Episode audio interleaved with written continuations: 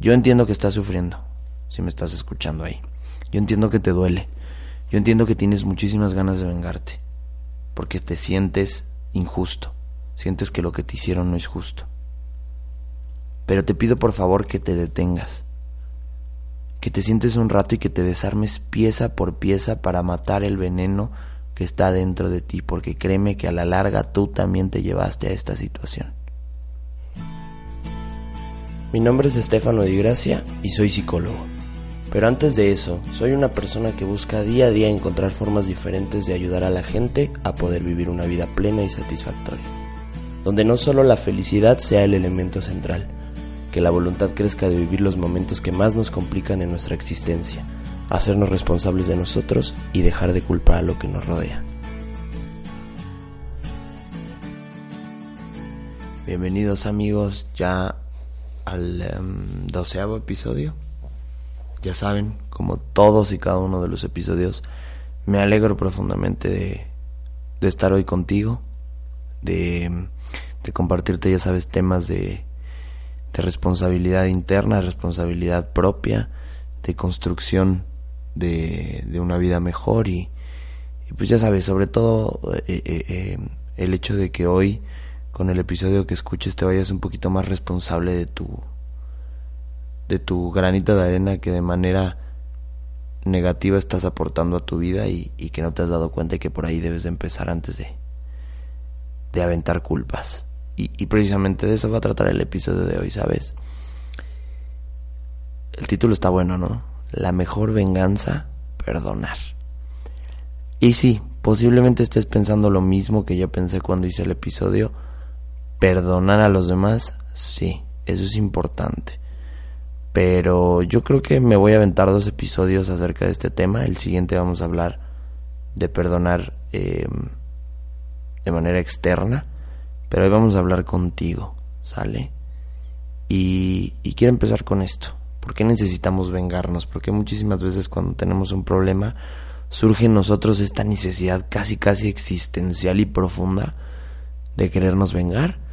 Pues mira, creo que en conclusión nos suceden muchas cosas terribles y, que la mayoría de las veces creemos no ser responsables porque evidentemente nos duele. Entonces yo siento que cuando, cuando no estamos eh, plenamente conscientes del dolor y del sufrimiento es como ponernos una venda en los ojos interna y no ver primero desde nosotros hacia afuera, sino vemos hacia afuera qué fue lo que nos llevó a tener esta problemática. Entonces, va a surgir esta necesidad que hasta veces, hasta muchas veces es como una regla moral, ¿no? Esa necesidad de vengarte cuando alguien te dañó o cuando algo te dañó. Surge esta necesidad, ¿no? Como, como muy cañona de, de decirle al mundo, ¿sabes qué? Ahora va la mía. Porque así se dice, ¿no? Y, y yo creo que, dividiendo el título, ¿qué es perdonar? Yo creo que es un ejercicio de decisión primero, no, no todos pueden o quieren decidir perdonar. Y evidentemente cuando las cosas van mal en la vida, yo creo que podemos elegir entre dos cosas que son obvias, sumirte en la miseria, en el rencor, en la tristeza, o, por el otro lado, empezar a perdonar, buscar formas socialmente aceptables de expresar el dolor, que empieces a hacer las paces con el pasado, que decidas ser una buena persona con tu sociedad, hacer lo necesario para volverte esta buena persona y, pues luchar con todos los bloqueos por más imposible que parezcan, ¿no? Entonces yo creo que el, que el perdonar te lleva o, te da permiso a acceder a la segunda parte que te estoy diciendo, ¿no? Ser mejor. Eh, fíjate que por ahí no me acuerdo dónde lo escuché o lo leí que, que el ejercicio de perdonar muchísimas veces está, eh, está esta creencia de que es para los demás o para algo externo y empiezas por ti ayudándote. Cuando perdonas, eh, te descargas y no sabes el beneficio interno que conlleva perdonar. Es descargar esta, esta, este, esta caja de cosas oscuras que te van hundiendo. Yo creo que el perdonar, el primer beneficiado eres tú. Siempre lo vas a hacer tú, ¿no? Entonces esto es importante. Fíjate que eh, ya sabes que te voy a citar a, a uno de mis autores favoritos de filosofía, Nietzsche y él decía que, textualmente, ¿no? El sufrimiento, ya sea psíquico, físico o intelectual, no tiene por qué engendrar el nihilismo, ¿Qué es el nihilismo? Eh, paréntesis aquí. Es cuando tú niegas eh, toda creencia, principio moral, religioso, político, social. Es decir, em, esta creencia interna de creer que puedes hacer mejor las cosas, cuando muchísimas veces sufres, lo niegas. ¿no? Entonces, él decía que el sufrimiento permite diferentes interpretaciones de su origen y que muchísimas veces son incorrectas. Date cuenta qué importante es esto, ¿no? A veces cuando estamos sufriendo en la vida, eh, obviamente vamos a interpretar por qué, porque somos seres racionales y tenemos siempre que estar buscando el origen, una explicación eh, coherente, lógica para tu cabeza, y son interpretaciones subjetivas. Y cuando tú interpretas de manera subjetiva a través de tus percepciones, siendo redundantes, a veces es incorrecto. Entonces, ojo ahí. Date cuenta que cuando estás sufriendo y te sumes en esas broncas y empiezas a buscar por qué estoy así o por qué llegué aquí o, o qué está pasando, muchas veces va a estar nublado ese, ese concepto que tú llegues porque estás sufriendo. Entonces, ojo con buscar la razón cuando te vaya mal. Si alguien te traicionó, si la vida te jugó mal, si no sé, ¿no? En la pareja te fueron infiel, o en el trabajo te despidieron, o en la escuela tuviste una mala, una mala calificación, y intentas buscar por qué, en ese momento vas a estar nublado. Entonces, ojo, tu interpretación casi siempre va a ser errónea. Entonces, calma, concéntrate primero en sentir ese dolor, y ya me estoy adelantando, ¿eh? Fíjate que eh, no sé, vamos, vamos a resumir esta parte.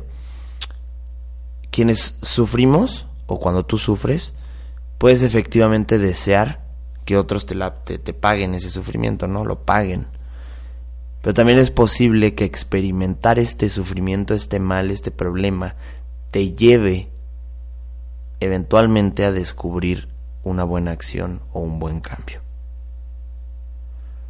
Yo soy una de las personas que considera y esta es una parte mística mía, aunque soy psicólogo, esos paréntesis, todos los psicólogos, todas las personas que nos dedicamos a, la ciencia del ser humano, tenemos y debemos también tener nuestras situaciones y nuestras creencias místicas, fantasiosas. ¿eh?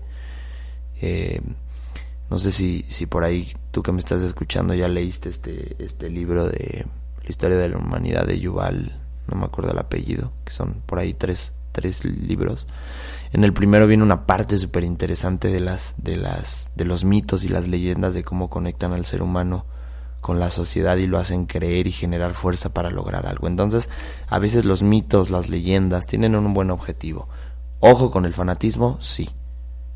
Pero es importante que a veces las tengamos presentes en nuestra vida porque nos dan energía para lograr cosas que a veces coherentemente y conscientemente no es posible. Regreso al punto, saben, TDA. Em, esta creencia mística que yo tengo es que em, el destino, no sé si exista, pero si hay algo por lo cual, eh, conforme vas avanzando en tu vida y te van llegando problemáticas, creo que son necesarias y creo que tienen siempre un objetivo. O sea, yo siempre que me meto en un problema eh, de unos años para acá, siempre intento reflexionar qué puedo aprender de ahí porque creo que tiene una gran materia gris los problemas, un, un, diamante en bruto que puedes tallar y hacer una joya preciosa. Siempre los problemas van a tener esa facilidad de tener enseñanza, son maestros. Entonces, fíjate que es importante que, que, que descubramos que está bien ahí, con calma, tampoco, y aquí hay que ser pacientes, ¿eh? ahorita vamos a hablar un poquito de eso. Entonces, bueno, vamos a hacer eh, eh, punto y aparte acerca de, este tema y vamos a hablar de qué onda con esta parte vengativa, oscura, que muchísimas veces le damos una interpretación fea y, y, la llevamos a cabo. Fíjate que lo que me asusta del sufrimiento no reflexionado y, e irresponsable es que hay algo que se vuelve cadena y te voy a explicar qué es eso. Supongamos, eh, eh, quiero que ahorita imagines ahí en, en tu bella y hermosa cabeza un padre, ¿no? Un padre que tiene tres hijos y que a los tres los maltrata por igual, ¿no? Estos niños crecen con maltrato terrible hasta que el padre, bueno, fallece o se van. Y estos tres hijos no reflexionan, culpan a su padre acerca del maltrato y se convierten en maltratadores por volverse irresponsables. Y cada uno tiene tres hijos. Entonces también los maltratan. Y estos tres hijos, eh, hablando de, de que son nietos para no confundirnos, vuelven a tener otros tres hijos y también los maltratan.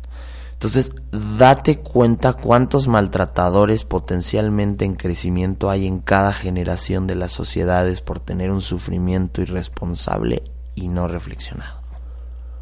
Está cabrón esto, ¿no? Y yo me asusto, ¿eh? A mí me da mucho miedo, me da mucho miedo esta parte de, de, de que no reflexionamos del sufrimiento. Y por eso hoy, eh, ahorita terminando el episodio, te voy a decir cuál es el método.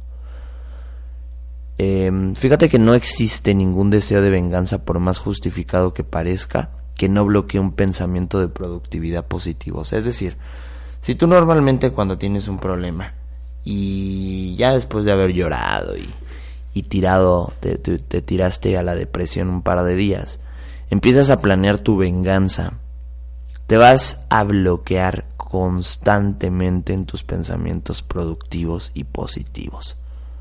Y sí es cierto, ¿no? Aquí, aquí me pongo a reflexionar con la vida y ¿qué tal cuando alguien te la hizo, ¿no? Y entonces se la quieres devolver y estás pensando tres, cuatro días, ¿qué madres vas a hacer para devolverle eso? Neta no haces nada en esos cuatro días. El trabajo lo pasas de noche o la uni o la escuela, en casa estás todo el día de mala, simplemente maquinando este plan maquiavélico y terrible para que te la devuelvan. Entonces, ojo ahí, si eres una persona productiva que ocupa los pensamientos positivos para crear, para salir adelante, para trabajar, para estar bien en sus relaciones y constantemente caes en procesos de planeación de venganza, te estás dando en la madre solito. Pero cañón. Entonces, ojo ahí, esto es súper importante. Fíjate que, que yo creo que el objetivo de todos, que deberíamos de tener todos los días, es que nos vamos a enfrentar obviamente a dificultades en el trabajo, en la vida, en las relaciones, en la escuela, en donde sea, en tu pareja. Es tener esta idea que no puedes dejar que tu mente y tu corazón se dejen arrastrar por la venganza y la destrucción. Cuando tú empieces a sentir que tu corazón y tu mente se ve arrastrada por pensamientos de destrucción, detente. Atención plena en el momento que estás viviendo y recupera la responsabilidad que dejaste ir para llegar a ese problema, por favor, o sea, esto es un must. Esto todos los debemos de tener en la cabeza diariamente, no dejarnos arrastrar por pensamientos de venganza y destrucción, porque la productividad se desvanece. Entonces, si eres si eres una persona que eres productiva y qué bueno, me alegra, pero no caigas en, procesos vengativos porque nada más te estás destruyendo. ¿Ok? Y entonces, bueno, va a surgir la, la súper interrogativa de, ok, chido tu cotorreo lo que nos dijiste ahorita, pero ¿cómo podemos perdonar y mejorar? Bueno, ahí te va. Fíjate que, cada vez que te ocurra un problema, que te pase algo, tuyo o de afuera, debes de creer primero, esta creencia la debes de arraigar cañón, que debes de perdonar. Que el perdonar es avanzar y que debes de tener una actitud completamente orientada hacia aprender más de tu situación oscura actual. Si me expliqué, a lo mejor me fui muy rápido. O sea, saca tu libretita y anota. Primer punto. Perdonar. Hazlo una obligación. Perdonar es avanzar y automáticamente empezar, y aquí ya sabes que siempre te recomiendo meditación, yoga, cualquier ejercicio que te haga estar pleno en el presente y con tu atención full, empezar a tener una actitud proactiva, orientada hacia que aprendas más de la problemática oscura que estás viviendo ahorita. ¿Cómo? Bueno, mirando, escuchando, reflexionando y cuestionando. Esos son los valores que yo creo que van a definir que hoy puedas perdonar y avanzar. Mirar, escuchar, reflexionar y cuestionar. ¿Ok? O sea, mira, tal cual. Yo entiendo que estás sufriendo. si me estás escuchando ahí. Yo entiendo que te duele. Yo entiendo que tienes muchísimas ganas de vengarte. Porque te sientes injusto. Sientes que lo que te hicieron no es justo. Pero te pido por favor que te detengas. Que te sientes un rato y que te desarmes pieza por pieza para matar el veneno que está dentro de ti. Porque créeme que a la larga tú también te llevaste a esta situación. No lo sé cómo, pero te llevaste.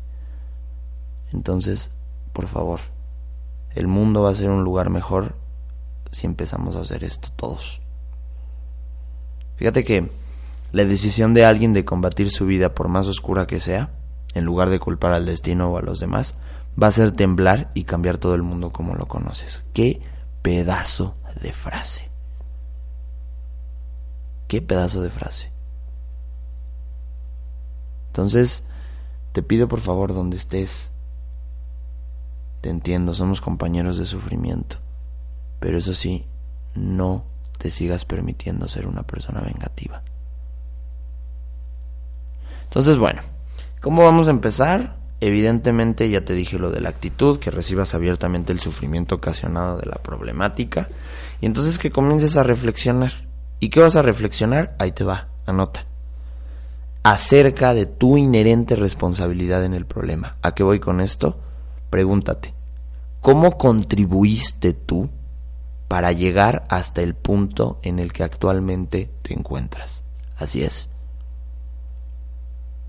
¿Cómo has contribuido tú para eliminar tu productividad, para eliminar tu felicidad, para terminar tu relación de pareja, para darte cuenta que alguien te fue infiel, que estabas en el trabajo que no te merecías, em, que tu familia tal vez fue muy, muy, muy negativa y, y mala onda contigo.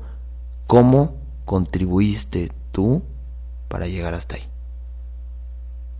Y esto significa que vas a tener que ver cuáles son tus partes oscuras que no quieres reconocer desde hace un fregonal no sé si existe esa palabra, la acabo de inventar, acuñada, RAE, si me estás escuchando, intégrala, fregonal, de culpa. ¿Ok? Y te tienes que alejar, al hacerte esta pregunta, alejarte de todos los prejuicios, creencias, lo que está políticamente correcto. Todo, aléjate, despégate. Ponlo en un saco, guárdalo un ratito en el closet y empieza a cuestionarte. O sea, estas creencias de, eh, no, es que eh, no sé, no me viene ahorita ninguna a la mente, pero las creencias que todos tenemos de, no, es que yo no hago eso porque está mal. No, despégate de eso, tal vez lo hiciste y aunque te hayan educado que estaba mal, lo hiciste, despégate de, esas de esos prejuicios. Porque ¿qué pasa? Bueno, ¿qué creo yo? Que cuando nos cuestionamos con los prejuicios, creencias y toda esta parte de políticamente correcta inmiscuida, eh, nos va a llevar poco a poco a que empecemos a culpabilizar más al medio, a lo externo, y alejarnos poco a poco de nuestra responsabilidad. Eh, como ya saben, todo en la vida, y esa es mi creencia, tiene un equilibrio, tiene su parte buena y su parte mala, pero en este caso los prejuicios, todo lo que te enseñaron, todos estos introyectos para los psicólogos y creencias para todos los demás, te van a hacer alejarte de tu responsabilidad, porque te dan la justificación la justificación social de exculparte. Entonces, yo te invito a que lo hagas, ¿sale? Luego, instantáneamente después de la reflexión, empiézate a cuestionar y anota. ¿Puedo dejar de cometer X cosa ahorita? ¿Puedo dejar de cometer cierta actitud, actividad o, o conducta ahorita para evitar sufrir más? Y instantáneamente pregúntate, puedo reparar de alguna manera lo que hice para que lo que hice que me llevó hasta este punto? O sea, fíjate instantáneamente, porque ¿qué pasa? Porque si tú nada más te preguntas, ¿puedo dejar de cometer X cosa ahora? Vas a entrar en el overthinking y vas a estar piense y piense y culpándote, porque también el exceso de culpa propia nos lleva a la inmovilización de la acción. Entonces, ya te culpaste, ya viste cuál es tu parte, instantáneamente ponte a trabajar y a reparar lo que hiciste. Porque si te quedas solamente en la... Es, por eso es importante, estas son las letritas chiquitas del contrato. Sí reflexiona, sí cuestiona como te lo estoy diciendo, pero no te claves, no te claves, porque si no te vas a quedar inmóvil. Entonces, instantáneamente te pones a actuar y luego empiezas a decidir una estrategia de ayuda tuya propia. Te puedes apoyar, puedes tener gente que te apoye, para no volver a caer en lo mismo. Y también aquí tienes que ser un poco pensativo. Al menos, tal vez no, no, no, no, con una vez que lo hagas, no vas a dejar de caer, pero al menos no vas a caer tan profundo la próxima vez, o sea, tampoco se trata de que la primera vez ya, uy, sí, super solución y no vuelves a tener el mismo problema, no. Puede ser que lo vuelvas a tener, pero ya no vas a caer tan profundo y ya no vas a meter tanto la pata. Paciencia. Ojalá fuera tan sencillo no volver a errar una segunda vez, pero somos seres imperfectos, acuérdate de eso. Sé constante y paciente. Eso te va a llevar a la cima, ¿va? Ok. Espero que hayas anotado eso, si no, pum, regrésale. Y, fíjate que ahora te quiero compartir algo de, de, un autor que, que, últimamente ha sido muy controversial. Para mí es una de las personas más, no sé, más innovadoras en este mundo de responsabilidad.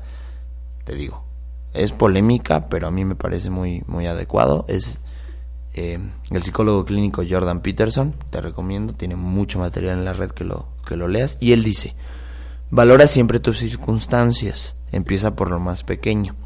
Si nunca encuentras que eres responsable de, tu, de tus circunstancias, puedes empezar así.